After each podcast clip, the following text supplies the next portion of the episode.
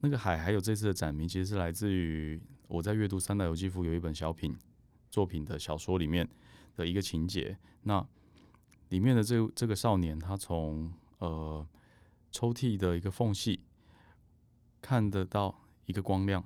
那从这个光亮，从这个孔洞看到了，例如说隔壁的房间，任意门嘛。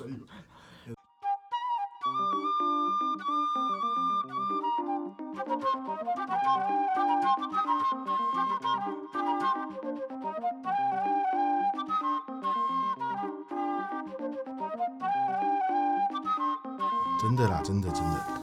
关若英发现生活的艺术，聆听微妙的声音。今天呢，我们请到艺术家刘志宏来跟我们大家介绍他最新的展览——个展《无声的海》。刘志宏，你好。Hello，大家好，我是艺术家刘志宏。那刘志宏，我跟他认识也有一段时间了，而且我们两个常会在路上碰到，巧遇，就是随便吃午餐啊，always 巧遇，搭火车啊，对，花莲。哦，花莲的路上也巧遇哈，对，哎，这太好笑了哈，想起来真的是很好笑。那刘志宏，你可以先跟听众介绍一下自己吗？还有自己的作品，艺术作品，比如说你的风格，嗯、还有你一直在探讨的什么，跟你的脉络，嗯，来跟听众朋友分享一下。好，呃，我的创作上，其实平常大家比较认识，或者说像是我跟阮喜认识，一开始。那个时候，其实大家比较熟悉的是平面创作的作品，像是绘画类型的表现。那但是，其实在我自己个人的创作上，从离开学校之后的这几年，其实多了一些比较多不同的尝试，例如说计划类型的，或是说现地类型的，甚至是说这两年开始尝试一些像是地景类型的创作。那嗯，并不是说好像创作类型。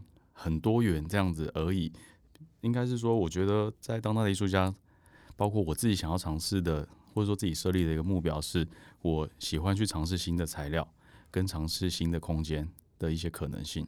嗯，所以当然我还是非常着迷在绘画的创作，跟绘画所谓的呃界界面跟身体这样子的互动关系。但是呃，其他绘画以外的材料，它能不能同时也表达绘画的可能？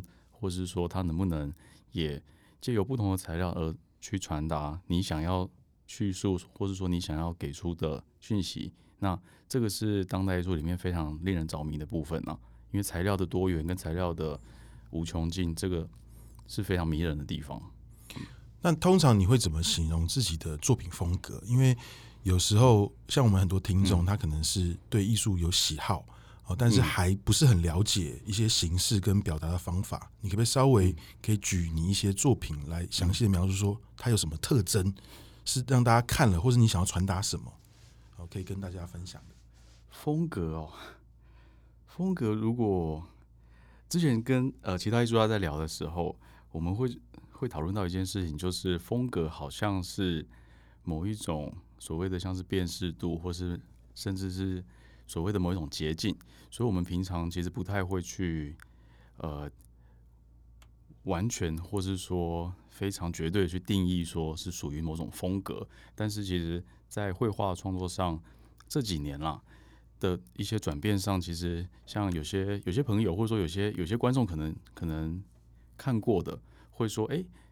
前几年或者说之前的作品是不是比较冷调啊？比较比较黑灰白啊，像这样子。那为什么这几年开始哎、有一点新的颜色啊，或者说新的表现的方式慢慢的加入，像这样。那当然再来到了计划型的创作，或是说到了呃大型的装置啊，或是说户外的地景啊，或是说呃像是这一次在在 TKG Plus Project 的个展里面，其实尝试了。非常多，呃，你也可以说，你也可以说，它跨越了媒材或者风格的呃以往媒材或者风格的限制，但是也有朋友给出的反馈是说，还是非常的你像这样，所以那个风格，我其实我由我自己来说，好像好像也不太对劲嘛。好，那这个是哈，因为每个人对风格的定义会不一样，还有说法会不一样。嗯、那当然，在我心目中，刘志宏也有一种属于他自己的风格。那他刚刚讲到一个很明显是黑灰白这个事情，在早期的作品。对。但是刘志宏呢，除了他的作品以外，他有一个主轴是他也在做的这个事情是很有趣的，叫做声音地质。对，刘志宏，你可以跟大家稍微讲一下声音地质这个系列的作品嘛？因为这是你这几年一直不断想要传达，是声音跟你的。不管是绘画或是摄影，怎么样做结合？嗯、这个部分可以跟大家来分享一下吗？嗯，好，声音帝雉这个部分的作品，其实它对我来说，它是一个呃，我们一开始就把它设定为是一个长期的长程的计划，但是它有没有一个呃终结的时间点？这个我们完全没有去预设。但是像刚阮祺讲到说，它跟呃，早期或者说平常，另外所谓的另外一条脉络，但那也是我了的绘画创作的关系是什么？其实他在二零一五年开始，我带着这个计划去进行像是驻村的创作、艺术家驻地的创作，或是说带着他，呃，并不因为创作，或者说并不因为任何原因，就是带着这个计划去去旅行、去采集、去收集这些关于声音的样子。关于声音的故事，那呃，我相信有很多艺术家或者很多朋友也有在做类似像是声音采集，或是说呃所谓的声音艺术这样子的创作类型。但是在声音帝雉这个计划里面，声音当然是主体没错，但是它另外一个所谓的五五分的另外一半就是地质这个部分。那这个地质它可能会关于呃采集到的声音的背景，或是它的。由来，或者他的后面的人的故事之外，他还有还有关于这个声音所给出来的一些想象。那这些想象透过文字、透过摄影、透过里面最简单、最简单的素描、最基础的这样子的绘画的形式，那它变成一本书。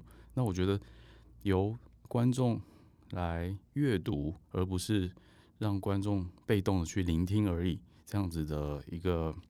一个呃表现形式，我觉得那是那也是非常要怎么讲，它最有价值而且最动人的地方。因为你同样的呃不同的人在阅读同样的篇章，同样的声音的内容，但是你其实听不到那个声音的时候，你可以从文字、从素描的绘图，或者从甚至从影像里面去拼凑、去想象，那把这个空间留给观众。OK，所以就是你刚刚讲的那么多的方法都。让大家一直唤起对声音的想象。嗯，那可不可以举一个很实际的例子？就说，哎、这个例子我是怎么样透过声音采集他们的故事，或者是绘画，或者是摄影，最后完成到一个？因为你声音地质做了几期？目前目前呃已经完成出版的有七集了。七集，好，对。那可不可以稍微用其中一集来跟大家分享？是，对，呃，因为我会很希望说这个听众可以很。了解到你的这个创作的一个表现的方法。是，其实从第一集第一集在在国外呃在日本做驻地创作开始，日本哪边？在日本的山口，山口，然后会后后来回到了第二集回到了高雄，嗯，回到了高雄，那时候在博二做驻地，然后在高雄的同时，我从同时进行了我其实自己个人在这七集里面我还是非常喜欢的第三集的恒春。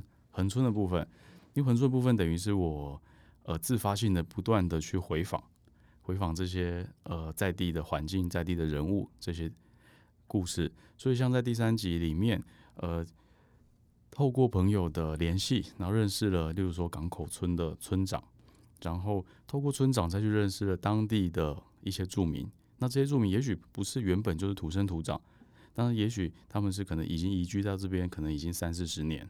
以上，那认识了像是他们在做呃生态导览的呃大姐，那从他自己个人的生命经历，或者说他在在地透过呃一些呃人们之间的联系，或是说他在做导览这样子过程当中所认识到在地的包括产业、包括文化、包括历史，那这些东西透过他的描述，或者说透过真的在。呃，加上在在地的一些声音的采集，我会觉得它其实非常的、非常的丰富，而且它非常的贴近所谓的人这一块，就等于是在艺术创作这个这个领域里面，它已经不是说我们把一件作品单纯的完成，而是让艺术家让呃在地的居民，或者说甚至在地的这些故事，它是完全的串在一起。嗯，你最后用什么方法来呈现这个特辑？把那个感动，你是用哪几个媒材来转换出来？哦，一样啊，因为在声音地质这个计划里面，它最后最后完成的，它是一本一本口袋书、文库本这样的大小。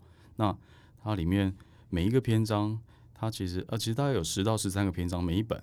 那这每一个篇章里面，大概就是会有三个部分，就是文字，嗯，文字是我自己重新去书写、去描述。那再来就是影像，再来就是会有一张，呃，每一篇幅都会有一张那个黑白摄影。然后再来就是关于。这个段落，或者说关于这个声音的一个非常非常及时、非常直觉、直观的一个速写，嗯，好，所以是这几个东西去组成起来，所以很丰富啊。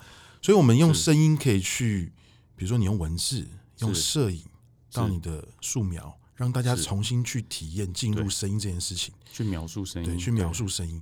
那所以你为什么会那么热爱声音这件事情？到你现在。展的这一档展也跟声音有关系，无声的海。你对声音是的热爱，跟花很多时间去理解它、去呈现它的原因是为什么？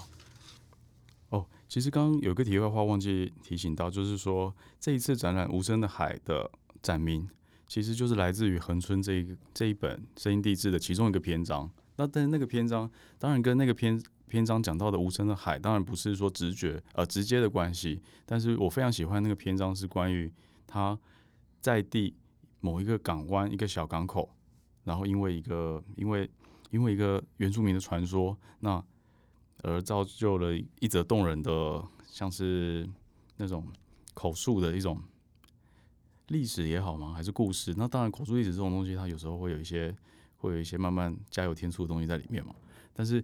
这个这个无妨啊，那这个篇章我自己非常的喜欢，那这个也是我在恒春非常后来非常非常留恋的一个地点。那声音这件事情的话，其实当然我们平常在环境里面到处都是声音。那我自己个人呃以前有音乐的背景，所以对于什么样的音乐背景，就是学习学习音乐的，学什么？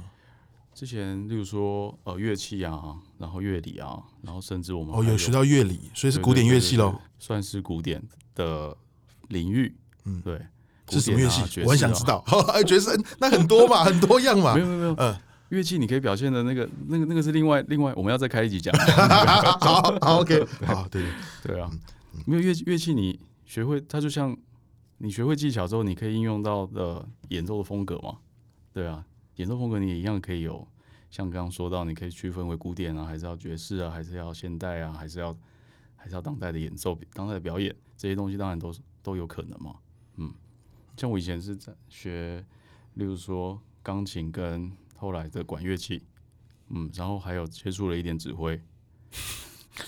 哦，从来没有听刘总讲过。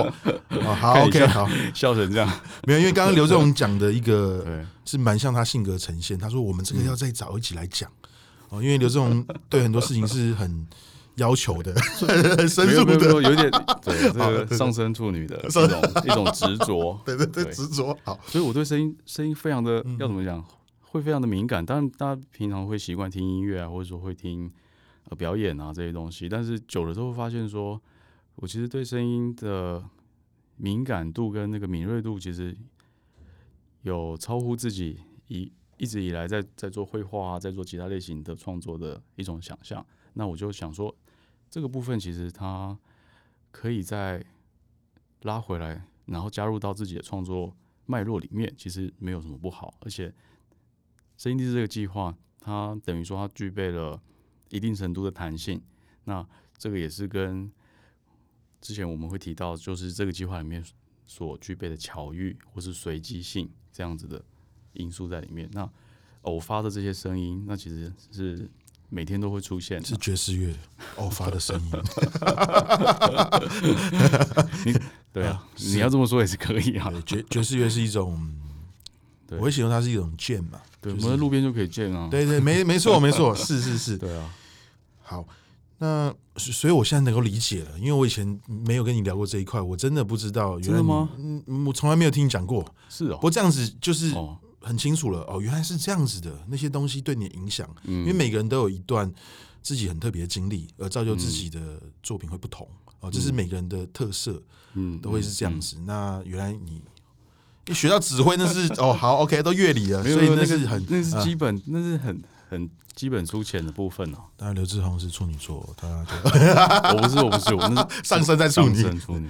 那这是这个展览啊，从恒春这个你很喜欢的篇章《无声的海》去延伸出来。嗯。最后，我们选择在这个耿画廊的 TKG，嗯的这个二楼嘛，对，就展出。那当初为什么会选择这个地点来呈现你《无声的海》这个系列作品？呃，我们一开始在谈。谈这个这次展览合作的时候，那那时候是呃另外一个策展人，年轻策展人冯鑫。那我们合作了第一次跟 TKG Plus Project 合作的一档联展。那那档联展里面就是呈现了呃由策展人去选选择的几个篇章，声音地质的篇章，就是声音地质目前七集嘛。那七集里面有四集是关于台湾的。高雄、恒春、台南沿海跟北投，所以他就从这四集里面再去个别挑选了符合他那一次展览叫做历史变体的几个篇章。那我们合作的那一次展览之后，就呃进一步的在谈，呃进一步的在在讨论，就是做个展的可能。嗯，那 TKG Plus Project 这个空间其实也是呃他们提供。台湾或他们会邀请台湾呃艺术家去做比较实验性质的一些尝试，嗯，所以这一次我也 要怎么讲？一开始蛮担心砸自己的脚了，但是就是 对，但是就是就想说我要来试试看，来挑战看看，挑战这个空间，挑战挑战，嗯、不是这么熟悉，不是这么大大家这么熟悉的所谓的呃绘画的呈现，这样，嗯。刘志宏的这个作品的呈现，对对，因为刘志宏这个展哈，我去看了刘志宏的展，基本上里面你不仔细看的话，你看不到很多大家传统对绘画的了解的绘画，嗯，但是呢，他却不管是装置也好，不管是他用的一些，他是如何打光，他一直在呈现，就是我要怎么样用不同的媒材来讲绘画这件事情。所以这个对我来讲，我当初去的时候，我觉得是一个很特别的。观看的体验，那这个有时候你可以稍微讲一下，嗯，进入展场以后，因为我们希望唤起一些大家想去看这个展览的一个感觉哦，因为这个体验很特别。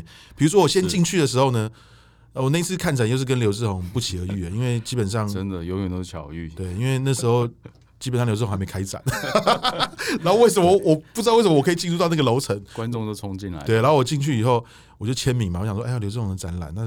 给他签个名好了，他知道我来过这样，结果没想到柜台的小姐说刘志宏在里面，我说啊是哦，真的，就走进来。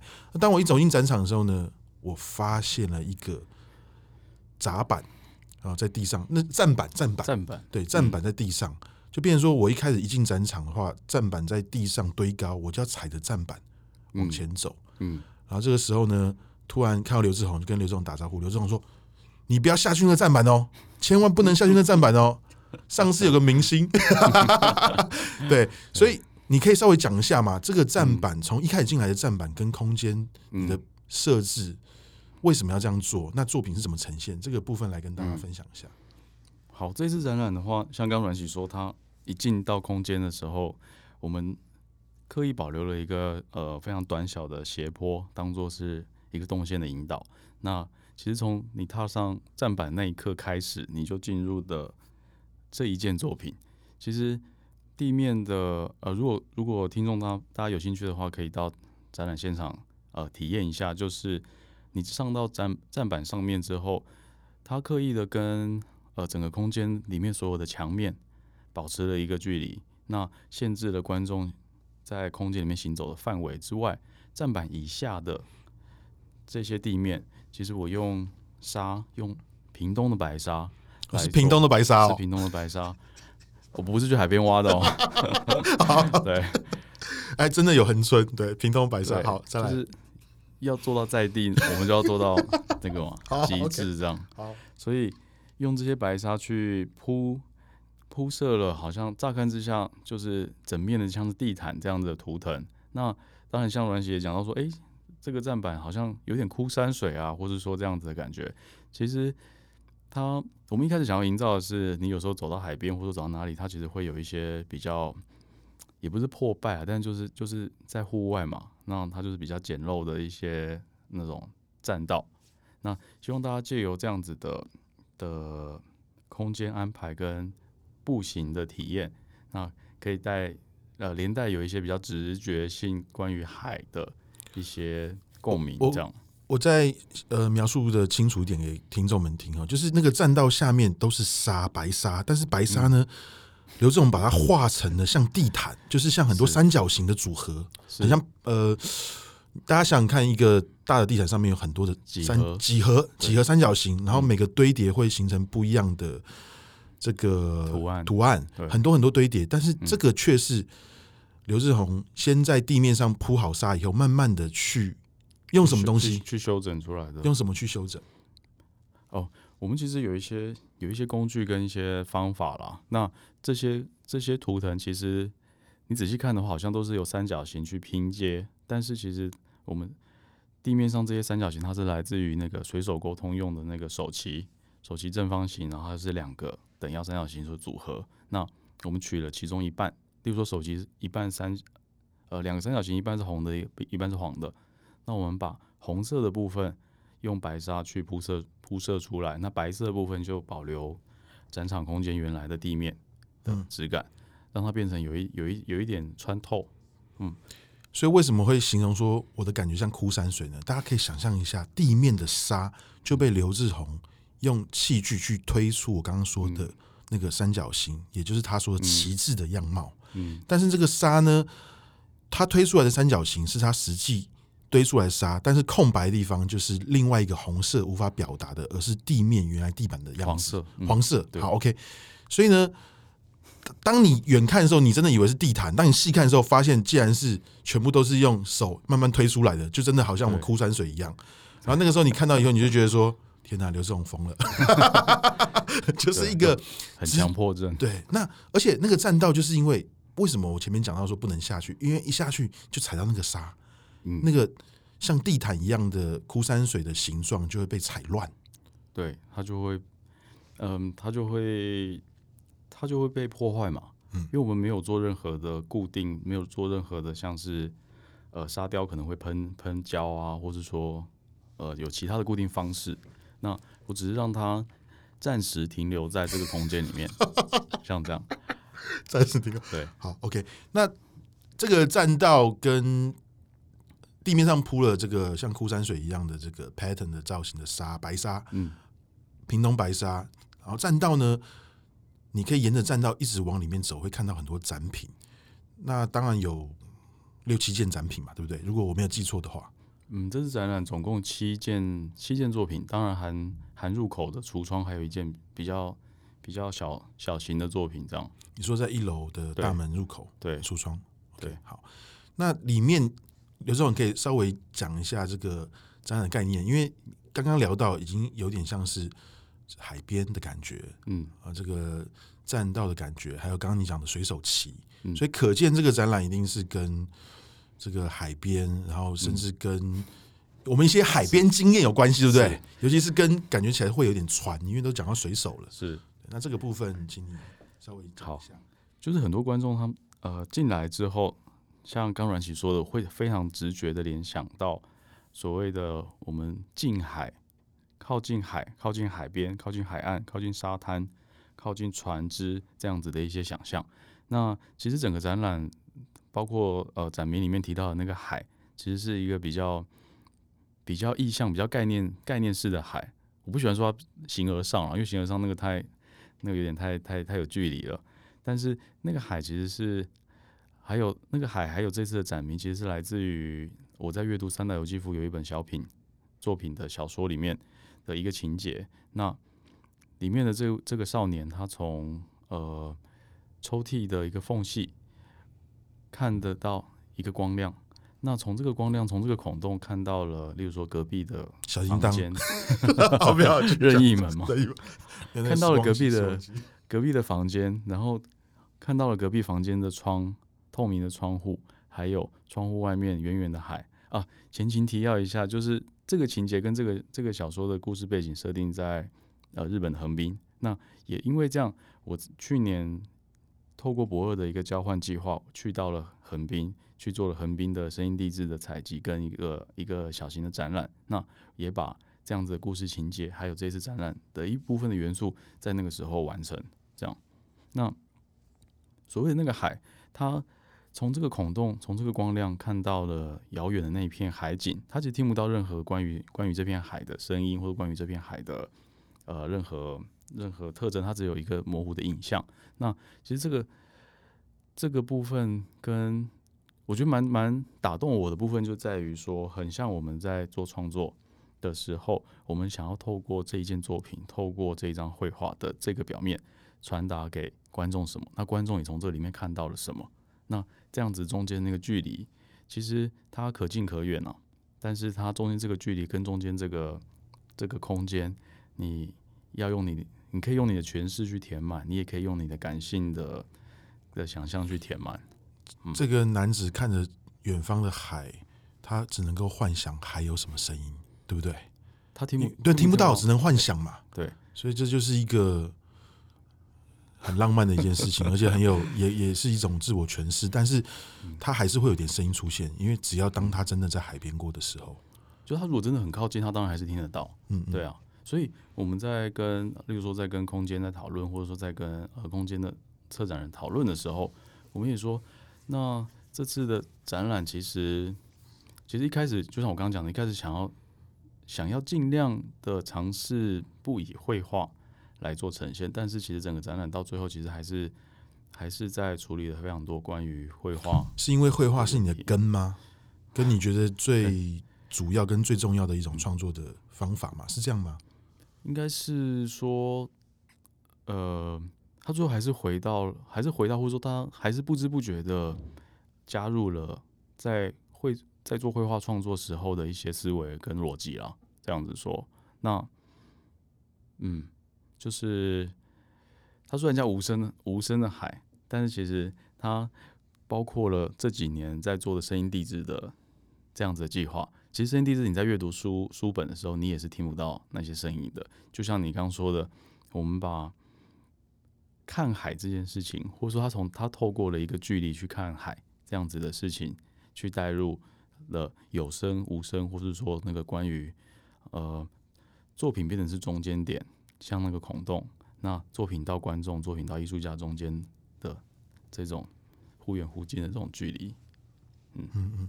那这次展览中可不可以挑个两样你觉得很符合这次展览精神，跟你特别希望大家去关注的展品两样？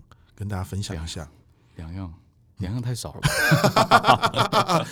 我知道，对，因为时间的关系，对，因为时间的关系，对对对，是没有错。对，好，那其他，好，那我就好介绍两样。有一件是这一次花了蛮大的力气在做的一个尝试，但这个尝试其实也是前面前面几年用了一些其他不同的材料跟不同的形式来做尝试，就是有一件叫《海平线的朗诵》。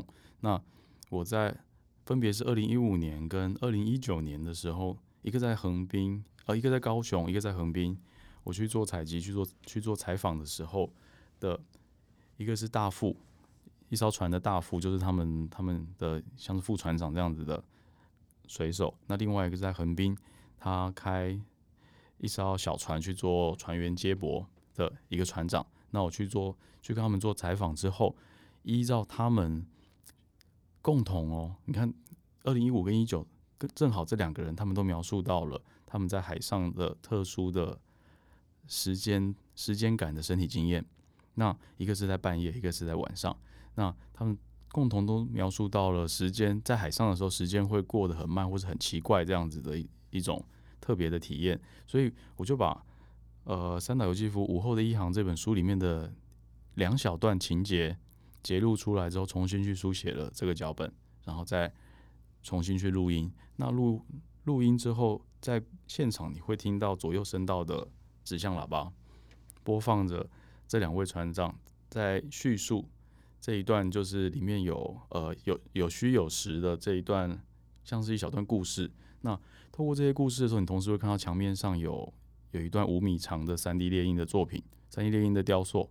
那透过这样子声音抽象的声音概念，把它具体成具象的雕塑作品之后，那等于再转了一次，看到因为这个物件而投射出来的阴影。那这个阴影就是那个声波的造型。所以这个三 D 列印的雕塑其实也是由他们的来讲述、来朗诵这一段脚本的那个声音的造型，这样。嗯，那另外一件的话，另外一件有。有一组呃，有一整组，然后三十小件的作品素描，看起来是素描作品。那观众会比较比较多人会好奇的是，这三十小件是盆栽，就是非常巨细靡遗的把呃盆栽的一些特征还有它的姿态所描绘出来的作品。这样，那大家会好奇说，哎，那这个盆栽跟跟这次展览的主题，或者说跟海有什么关系？这个就是比较有趣的地方。这这些三十个盆栽是我在台湾各地搜寻。来的盆栽是被，其实它跟我们的日常生活经验很贴近的部分，就是我们会看到它常常被摆在被摆在墙墙角，或是围墙边，或是马路旁。那它出现在那里的时候，它其实已经脱离了这个物件本身所谓的观赏啊，或是说所谓的美化这样子的作用而已了。它同时期待了被摆放在那边的那个人的一个意图。嗯，例如说，嗯、做记号，或是说占用呃一块空间，所谓的车位，或者说像这样，那有趣的地方就在这边，因为这一次的展，这次展览的作品跟整体其实一直都在讨论的是非常多讯号，或者说非常多语言的一种转译，包括绘画其实也是啊，绘画我们所谓的绘画语言嘛，那透过这样子的转译之后，你看到这些盆栽，其实它。摆放的那个人，他不用告诉你任何的一句话，他不用告诉你任何一个字，那你就会秒懂，你就会瞬间知道他的意思了。对，那对我来说，它就像是散落在街道中零星的这些字源或者语句了。嗯，因为我自己个人对于这种就是语言啊，或者沟通啊，或者说这种转译的东西，呃，非常的有兴趣。那之前有一本。翻译的简体书里面有讲到，他是一个美国的作家，在讲沟通、人类沟通的起源这样子的一些一些分析。里面他讲到了一个东西很有趣，就是如果想要明确的建立一套代码，就需要先存在某种沟通形式。那这种沟通形式的话，它必须要像代码一般丰富。这感觉就是它听起来有点绕口，但是我会觉得啊，原来其实盆栽。盆栽自成一格的语言系统，其实就是这么一回事哦。你的有一件作品也在讲代码嘛？在这次的展览里面，就是一块、两块是玻璃吗？还是亚克力？对，玻璃。对，上面呢，你做了两段文字的书写。对，还有一幅影，还有一幅影像，还有一幅影像。对，那个就跟代码有关系嘛？对。那这个部分可以稍微讲一下，因为你刚好提到代码这件事情。对。好，那件作品的话，就是。呃，另外一件两片玻璃组成的《水手之歌》，那这件作品里面，它其实两段两段文字加一幅图像，这幅图像其实是这这次展览里面最接近最接近绘画的状态的部分哦。那《水手之歌》里面，它一一部分是摩斯密码，一部分是英文字母，但是英文字母我去掉了标点符号跟空格啊这些，然后另外一部分就三个部分，另外一部分就是那个。呃，手绘出来的影像，那其实这三个部分是在讲同一件事情。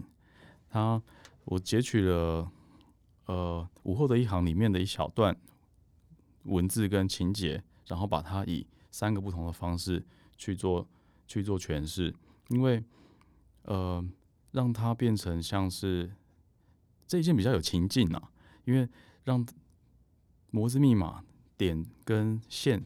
让它变得，我处理刻意处理的很像停留在玻璃上的水珠，像这样。那当然，它也是从旁边，呃，就我们来说比较可以阅读。当然，你看得懂摩斯密码的人，你也可以从密码那边阅读到讯息。那另外一部分英文字母的部分，其实你还是可以多少从那里面阅读到一些情节。那这是情这个情节是来自于书里面在船上工作的这一位水手，他离开陆地工作了很久很多年。那他有时候在船舱里会非常喜欢听的一张唱片，那这张唱片就是《水手之歌》。那《水手之歌》其实关于水手、关于航海的呃民谣或是音乐，其实有非常非常多了。那只是他非常喜欢的这一张唱片跟这一首歌的这一段节录里面就写到说，呃，我天生是海上男儿啊，然后怎么样怎么样。那呃，离开港口，所谓呃远去的海街啊，轻轻挥手，热泪盈眶，像这样唱到这些部分，因为他就会牵动他的情绪嘛。那牵动他的情绪，他会。默默落泪，但这个时候，这个时空情境里面就出现了，呃，例如说船舱的角落，然后身为水手的男子，然后默默的落泪，像这几个这几个呃行为。但是落泪这件事情，在那个时空背景，或者说在那个当下，其实是不能这么容易被看见的。所以我我这三段内容，完全使用了透明的材料去做书写，去做绘画，然后。经由灯光的呃显影，它就会出现阴影在墙壁上。这样，那海还有一个海景的部分，就是从这一段这一段他的描述的情节里面，所谓的远去的海街这样子的一个意象，去把它描绘出来，就是慢慢的离开了港口，剩下一个海面的情情景。这样，你刚刚讲这几个作品哈，嗯，那当然我们讲大概有四个作品左右，那其他作品呢？三个而已啦，呃，站板也算的嘛，对不对？站板也算一个作品嘛，对不对？枯山水也算嘛。好，好因为呃，还是希望哈，当然时间有关系，但还是希望说留一点东西让大家去现场感受。当然，当然，这个也蛮重要。嗯、但是刚刚刘志勇讲一个东西很有意思，我刚刚这样听起来，跟我当初的看展经验，等于每个都是一种转移。比如说三 D 列印的这个声波的雕塑的影子。对，成了音波，跟他刚刚的文字透过投影打的字体显现在墙壁上，变成那种转印的字码，就是透明看不见变成看得见了这样子。对啊，那甚至是你刚刚讲那个植物，每个人家门口的盆栽，嗯、你用一个转译，因为可能很多人就会把植物展出来啦，或者用照片拍的很像，可是你却用绘画的方式，有点浪漫的，把它有点像，因为这个也是我很喜欢在做的事情，就是。很多人觉得台湾很多盆栽在门口里面乱放啊，有点丑丑的，或是他们根本没有想要装饰，他们是有功能性的，比如说挡东西或干嘛。可是你用你的绘画的方法，好像让这些东西变得有点可爱起来了，有点好像可爱吗？呃，你跟上次我也跟吴权仁讲说，哎，吴权仁，我觉得你作品很可爱。他说我不觉得。然后 像我也一直觉得刘志宏的作品蛮可爱的，我的心中觉得可爱啦。可是刘志宏怎么可能？好像也 对，好像也不这样觉得。好，没关系。那最后呢，我想要请问一下刘志宏，就是说这个展览，你看魁伟四年嘛，嗯，你很难得的一个个展，嗯，哦，虽然就是因为刘志宏也活跃啊，常常会有很多的联展，因为我记得前一个好像北美馆之前也展过一个联展嘛，我记得我看过你的作品，在去年了，嗯，哦，时间好快，对不对？那你这个展览，嗯，魁伟四年以后，你有没有特别希望大家在看这个展览以后，嗯，有什么东西想要传达给大家的？这一次，哦，应该这样说，这次展览是这次个展是离距离上一次在台湾的个展是四年四年前。那其实四年前的那一次个展，已经把绘画部分其实降到了非常非常低了。其实有有意无意的在往这个方向去尝试看看，因为说真的，呃，在当然在二零一六年到二零二零年这中间，我也在。呃，也在日本举行过一次，呃，全部都是绘画的个展。